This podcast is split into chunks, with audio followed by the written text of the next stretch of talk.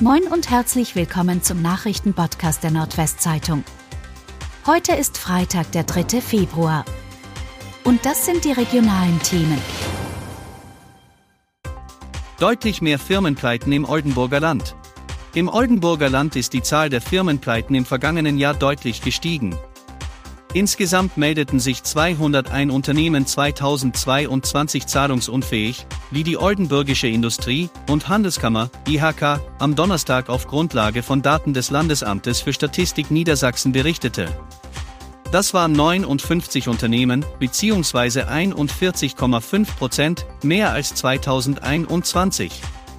Niedersachsenweit war die Zahl der Unternehmensinsolvenzen 2022 nur um 8,7 Prozent auf 1164 gestiegen.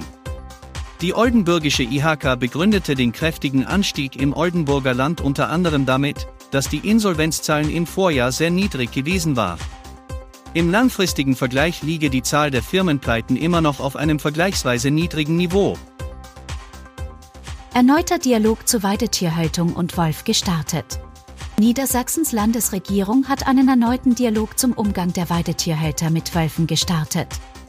Nach längerer Zeit kam es wieder zum Austausch zwischen Politik, Tierhaltern, Naturschutzverbänden, Kommunen und der Landwirtschaft, wie das Landwirtschafts- und das Umweltministerium in Hannover am Donnerstag mitteilten.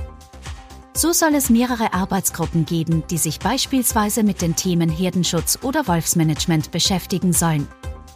Landesweit gibt es laut Umweltminister Christian Mayer von den Grünen 44 Wolfsrudel. Vorbereitende Arbeiten zum Ausbau der Wunderlein starten. Die Vorbereitungsarbeiten zum Ausbau der sogenannten Wunderlein zwischen Bremen und Groningen beginnen am Montag, den 6. Februar. Wie die Deutsche Bahn mitteilte, werden bis Ende des Monats am Bahnhof Irhove in Westoverledingen im Landkreis Leer unter anderem Bäume und Sträucher geschnitten, um eine Fläche für die Baustelleneinrichtung zu schaffen. Der Baubeginn für die Baustufe 1 sei für Herbst 2023 geplant. Dann soll die Strecke zwischen der deutsch-niederländischen Grenze und Irhove modernisiert werden. Die bisherige Stellwerkstechnik solle zudem durch ein modernes elektronisches Stellwerk ersetzt werden, hieß es. Landkreis Ammerland muss über 560 Prozent mehr für Gas zahlen. Gewaltige Preissteigerungen betreffen aber nicht nur Privathaushalte und Unternehmen, sondern auch den Landkreis Ammerland. Und den ganz besonders.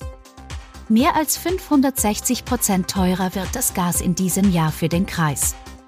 Beim Strom sind es 355 Prozent. Und bislang ist auch nicht geklärt, ob die öffentliche Hand von der Gaspreisbremse wird profitieren können. Allein für das Kreishaus würden 210.000 NW 144 Euro für Gas fällig. Angenommen, der Verbrauch im Jahr 2023 wäre genauso hoch wie 2022. Zum Vergleich im Vorjahr beliefen sich die Aufwendungen auf gerade mal 37.400 Euro. Mormerländer weist bei Prozessauftakt Totschlag an Partnerin zurück. Ein 44 Jahre alter Mann hat den Vorwurf des Totschlags an seiner Lebensgefährtin vor dem Landgericht in Aurich abgestritten. Der Angeklagte gab bei dem Prozessauftakt am Donnerstag an, er habe seine Partnerin in der gemeinsamen Wohnung bereits tot aufgefunden, wie eine Sprecherin des Landgerichts sagte. Die Staatsanwaltschaft wirft dem Mann vor, im August vergangenen Jahres seine damals 38 Jahre alte Partnerin in deren gemeinsamen Wohnhaus im ostfriesischen Mormerland im Landkreis Leer erwürgt zu haben. Der 44-Jährige ist zurzeit in einer psychiatrischen Klinik untergebracht.